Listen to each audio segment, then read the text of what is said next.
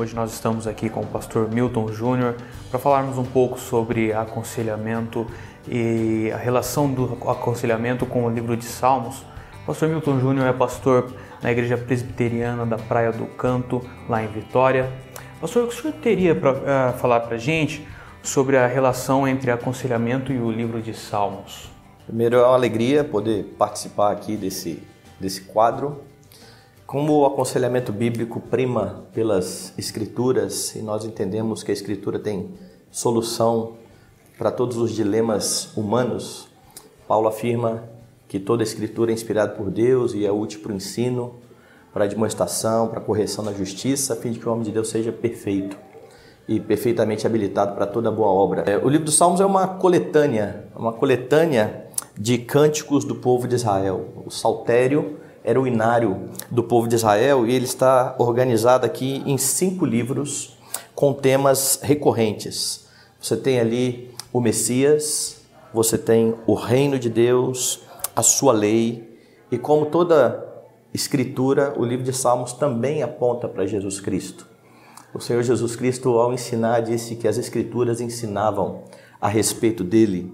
E dentro da revelação de Deus, a revelação progressiva, os salmos têm um papel importante de apontar para características tanto do Messias que viria, quanto para o reino de Deus. E em meio a tudo isso, você tem os dilemas do povo. Deus está se revelando e, ao mesmo tempo, o povo está vivendo a sua vida com seus dilemas. Ah, quando você olha, por exemplo, para os dois primeiros salmos, os dois primeiros salmos, eles são a abertura aqui do saltério. No primeiro versículo você tem uma afirmação importante. Bem-aventurado o homem que não anda no conselho dos ímpios, não se detém no caminho dos pecadores, nem se assenta na roda dos escarnecedores. Antes o seu prazer está na lei do Senhor e na sua lei medita de dia e de noite. Quando você vai lá para o último versículo do segundo salmo, você tem a afirmação final dizendo que são bem-aventurados todos os que nele se refugiam, nele no Messias que está sendo então apresentado aqui no livro dos Salmos. E entre essas duas afirmações, a afirmação primeira de que o homem bem-aventurado é aquele que anda na lei do Senhor e a afirmação última de que é bem-aventurado aquele que se refugia em Deus, você tem então a beleza da lei de Deus, a afirmação do reino de Deus e o reinado do ungido de Deus, que é Jesus Cristo. Tem basicamente, então, aqui dois tipos de pessoas sendo apresentadas: o justo e o ímpio. Se você olha para o verso 3 e 4, você tem a descrição falando a respeito do justo. O justo é como uma árvore plantada junto à corrente das águas, que no devido tempo dá o seu fruto e cuja folhagem não murcha, tudo quanto ele faz será bem sucedido. Em contraste com isso, você tem o ímpio. Os ímpios não são assim. São, porém, como a palha que o vento dispersa. Então há um contraste aí entre o justo e o ímpio. Enquanto o justo ele é bem sucedido naquilo que ele faz, o ímpio ele vai mal no seu caminho. O Senhor vai julgá-lo no tempo determinado. Agora, qual a razão para tudo isso? A razão é que o justo crê no Messias ele aguarda o Messias que vem sendo prometido por Deus desde que Adão pecou, desde que Deus fez a promessa de que da mulher viria aquele que iria esmagar a cabeça da serpente. Uh, enquanto o ímpio, se não se render a esse Messias, receberá sua ira, como está descrito aqui ainda no verso 12: Beijai o filho para que não se irrite e não pereçais no caminho, porque dentro em pouco se lhe inflamará a ira. O instrumento, então, que o Senhor vai usar para abençoar o justo é exatamente a sua palavra, como está aqui no versículo 1. Bem-aventurado o homem que não anda no conselho dos ímpios, não se detém no caminho dos pecadores, não se assenta na roda dos escarnecedores, antes o seu prazer está na lei do Senhor, e na sua lei medita de dia e de noite.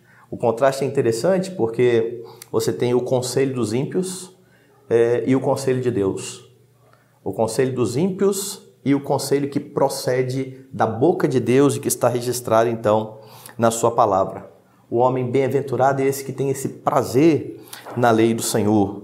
Então, nos Salmos, Você tem a verdade que vai ser expressa por Paulo lá no Novo Testamento, dizendo que a Escritura é útil para tornar o homem perfeito e perfeitamente habilitado para toda boa obra. Ou se a gente quiser usar uma linguagem do próprio livro dos Salmos, a lei do Senhor é perfeita e restaura a alma. Perfeito. O senhor acha que um entendimento, um bom entendimento de uma teologia bíblica, pastor, pode revelar maiores aspectos para o aconselhamento, pode refinar? Nós estamos vendo, nós estamos acostumados com o maior uso do Novo Testamento no aconselhamento bíblico, versículos como o senhor citou de Paulo. E a gente vê uma abordagem como o livro de Salmos, ah, remetendo ao aconselhamento, algo que parece incomum. Como o senhor vê a relação do aconselhamento no Antigo Testamento, especificamente em Salmos? Excelente. Como nós temos a, a progressão da revelação, e como no próprio Novo Testamento, quando Paulo fala que toda a Escritura é inspirada por Deus e útil para ensino, é bom pensar que a escritura que Paulo tinha era exatamente o Antigo Testamento. O Novo Testamento ainda estava sendo escrito. O cano do Novo Testamento ainda não estava fechado. Então, quando você tem as pregações ali em Atos dos Apóstolos, quando você tem todo o ministério da palavra em Atos dos Apóstolos, tudo isso está baseado no Antigo Testamento e é a partir do Antigo Testamento que eles estão proclamando o Messias, o Redentor. É, basta lembrar, por exemplo, de Filipe com Eunuco. Ele estava lendo o livro do profeta Isaías e de repente Filipe pergunta se ele compreendia aquilo que ele estava lendo e diante da resposta do eunuco, eu falei, não posso compreender se ninguém me explicar. O texto diz que Filipe sobe ao carro e começando desse texto ele anuncia Jesus. Então Jesus é visto em todas as páginas do Antigo Testamento. É por isso que nós precisamos é, entender a importância da teologia bíblica firmada e centrada em Jesus Cristo para ajudar aqueles que estão passando por dilemas. Você olha para o livro dos Salmos, por exemplo, você vai ver é, que o livro dos Salmos se contrapõe a muito daquilo que você tem nos nossos dias quando se pensa em ajudar pessoas.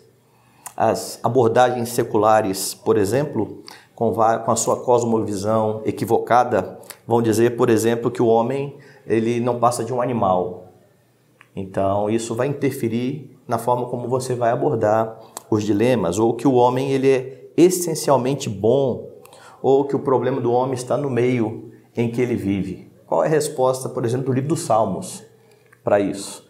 Você tem, por exemplo, no Salmo de número 8, Salmo de Davi, a, questão antropológica resolvida. Davi ali no Salmo 8 vai vai declarar, né, ó Senhor, Senhor nosso, Quão magnífico em toda a terra é o seu nome. Ele vai dizer: quando eu contemplo os céus e a lua e as estrelas, o que é o homem para que dele te lembres? Então a pergunta de Davi é importante. E a resposta então vem em seguida. Fizeste, no entanto, por um pouco menor do que Deus, e de glória e de honra o coroaste. O que Davi está mostrando aqui é que o homem é feito imagem e semelhança de Deus. Davi nos remete lá ao princípio, a Gênesis, o homem criado à imagem e semelhança do seu Criador. Ainda no livro dos Salmos, quando você pega, por exemplo, uh, Salmo 51, Salmo de Davi, Davi vai ser enfático dizendo: Eu nasci na iniquidade e em pecado me concebeu minha mãe. E aí você tem exatamente o problema e o dilema humano. Esse homem criado à imagem e semelhança de Deus, ele sofre porque ele é um pecador. Ele está em meio ao pecado, ele nasceu em pecado, o pecado que ele recebeu do seu primeiro pai. Mas o livro dos Salmos ainda vai mostrar que esse Deus que criou o homem, ele consegue sondar o coração do homem. Salmo 139, a oração ali de Davi é: sonda-me, ó Deus, e conhece o meu coração, prova-me e conhece os meus pensamentos. Tudo isso então no livro de Salmos. O Salmo ainda vai dizer, os Salmos ainda vão proclamar que só Deus pode direcionar o homem para aquilo que é bom. Salmo 86, 11. Ensina-me, Senhor, o teu caminho e andarei na tua verdade. Dispõe meu coração para só temer o teu nome. Esse coração corrompido, ele pode ser restaurado e direcionado pelo Senhor por meio da palavra. Lembra que a gente está focado lá no justo que tem o seu prazer na lei do Senhor e tudo que ele faz prosperará. Então, o que você tem aqui no livro, no decorrer do livro, são os vários dilemas que nós vivemos. e que os nossos irmãos do passado viveram. Então eles colocavam a sua angústia diante de Deus com cânticos, com a poesia dos salmos. Por exemplo, o Salmo 3, verso 5, quando Davi não se entrega ao desespero a despeito da sua dificuldade, da, daquilo que o cercava. O seu filho persegue e ele em paz se deita e logo pega no sono por causa da sua convicção de que o Senhor é com ele. Ele está firmado na rocha eterna, que é o seu Senhor, crendo no Messias que virá. Lá no Salmo 13 você tem o mesmo Davi, com o coração entristecido por causa da perseguição dos inimigos, por causa de vários dilemas que o acometiam, e de repente esse coração se torna alegre por conta da confiança que ele tem em Deus. Quando ele vai dizer então: "Quanto a mim, confio na tua graça. Regozije-se o meu coração na tua salvação". Um coração que é descrito em princípio como profundamente triste, dia a dia triste. No Salmo 73 você tem Asaf que sofria por olhar à sua volta as pessoas aparentemente prosperando, pessoas que não temiam a Deus, e ele, um servo de Deus, passando por várias dificuldades. O problema da cobiça apontada pela lei, e então ele diz que seus pés quase se resvalaram. Ele diz ainda que era inútil servir a Deus, inutilmente conservei puro o meu coração. E o que muda a, a visão e a vida de Asaf foi entrar na casa do Senhor e atentar com o fim. Enquanto os ímpios serão julgados, ele estaria para sempre com o seu Senhor.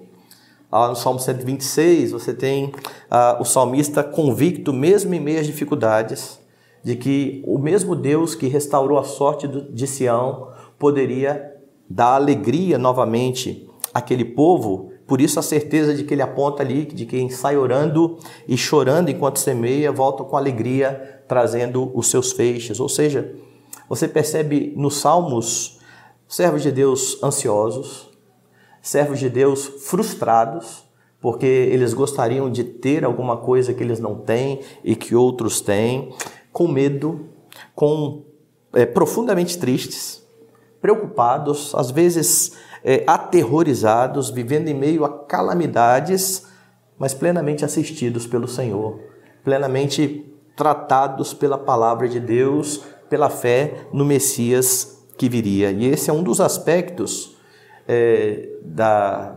bem-aventurança e dos justos serem bem-sucedidos, como nós vimos no Salmo 1. Eles são aqueles que reconhecem o seu Senhor por meio da sua palavra. O importante para nós é que já temos a revelação completa, é saber que tudo aquilo que era apontado aqui nos Salmos em relação ao Messias se cumpre na pessoa de Jesus Cristo. É Ele o, aquele que traz consolo ao coração. É Ele aquele que convida os homens e diz: Vinde a mim, todos os que estáis cansados e sobrecarregados, e eu vos aliviarei. É no Senhor Jesus Cristo que o homem tem não solução para os seus problemas, mas capacitação para viver glorificando a Deus em meio aos seus dilemas. Esse Jesus disse que no mundo nós teríamos aflições. O encorajamento dele foi: tem de bom ânimo, eu venci o mundo. E tudo isso você pode ver olhando para o livro dos Salmos. Aqui nós pincelamos alguns salmos, mas a riqueza do saltério ela, ela salta aos olhos quando você começa a estudar os salmos e ver como o Senhor bondosamente, graciosamente tratou, cuidou do coração dos seus servos. Feito, pastor. Uh, lembrando daqui de, uh, da dinâmica da BCB, parecem estudos de casos completos, né? devidamente tratados. Né? O senhor mencionando, me lembrei aqui de várias aulas e como é a importância, a importância da teologia bíblica, da observação do saltério do Antigo Testamento nesse processo de um aconselhamento saudável. Né? Sim, eu gosto muito de estudos de caso. Mas eu costumo falar que os melhores casos a serem estudados são aqueles que estão na Escritura. Porque você vê os servos do Senhor passando por problemas, por dificuldades, e vê o Senhor tratando. Nós já vimos o final da história. Quando nós estudamos casos é, recentes de pessoas que nós conhecemos, de pessoas que nós aconselhamos, é, isso é bom, né? isso nos ensina, nos instrui, mas essas pessoas ainda estão no processo, na caminhada em santidade. Estes servos de Deus do passado já passaram por tudo isso, já estão com o Senhor na glória, já têm a sua história completa. E nós podemos ver o começo, o meio e o fim, olhando então para a Escritura. Perfeito, pastor. Uh, não deixe de compartilhar esse, esse vídeo. Também nós pedimos que você possa curtir, comentar, compartilhar. As nossas redes sociais estão aqui na descrição. Nós agradecemos a presença do pastor Milton Júnior. Foi uma benção, pastor, ter o senhor aqui conosco. Alegria, mais uma vez, eu expresso de, de estar aqui. Indo à Vitória, procure lá a Igreja Presbiteriana da Praia do Canto. Se quiser é, acessar alguns textos sobre aconselhamento bíblico, eu mantenho dois blogs, um já há mais de 10 anos, chamado Mente Cativa, onde os assuntos são mais generalizados, e um mais recente, onde eu estou concentrando uh, postagens que falam somente sobre aconselhamento bíblico. É www.aconselhai.blogspot.com.br. O nome do blog é Aconselhai-vos. Então ali tem material que eu creio que vai servir de ajuda àqueles que, que precisam.